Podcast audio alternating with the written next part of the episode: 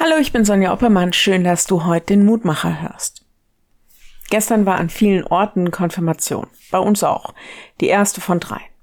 Eigentlich sage ich zu den Konfis immer, wenn ich euch nachts um drei anrufe, solltet ihr mir Glaubensbekenntnis und Vater unser runterrattern können.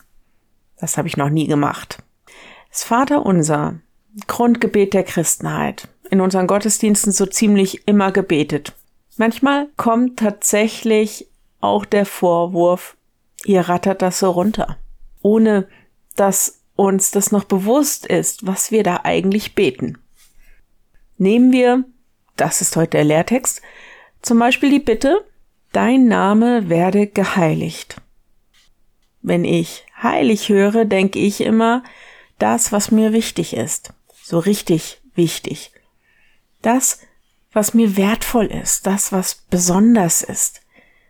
Ist er das? Der Name Gottes und damit ja auch Gott selbst? Was heißt das eigentlich, dass sein Name geheiligt sein soll?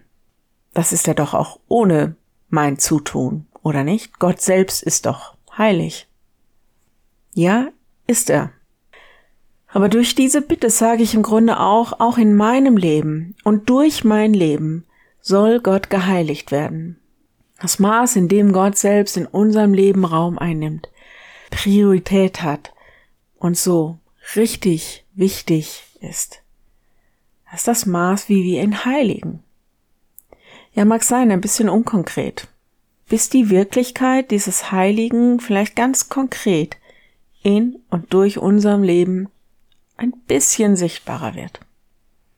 Vielleicht denken wir daran, wenn wir das nächste Mal das Vaterunser beten kein Gebet zum Runterrattern, sondern ein Gebet, das Satz um Satz gebetet werden will. Und ich lade dich ein, das mit mir zu beten. Vater unser im Himmel, geheiligt werde dein Name, dein Reich komme, dein Wille geschehe, wie im Himmel, so auf Erden. Unser tägliches Brot gib uns heute und vergib uns unsere Schuld, wie auch wir vergeben unseren Schuldigern. Und führe uns nicht in Versuchung, sondern erlöse uns von dem Bösen. Denn dein ist das Reich und die Kraft und die Herrlichkeit in Ewigkeit. Amen. Morgen ein neuer Mutmacher. Bis dahin. Bleib behütet. Tschüss.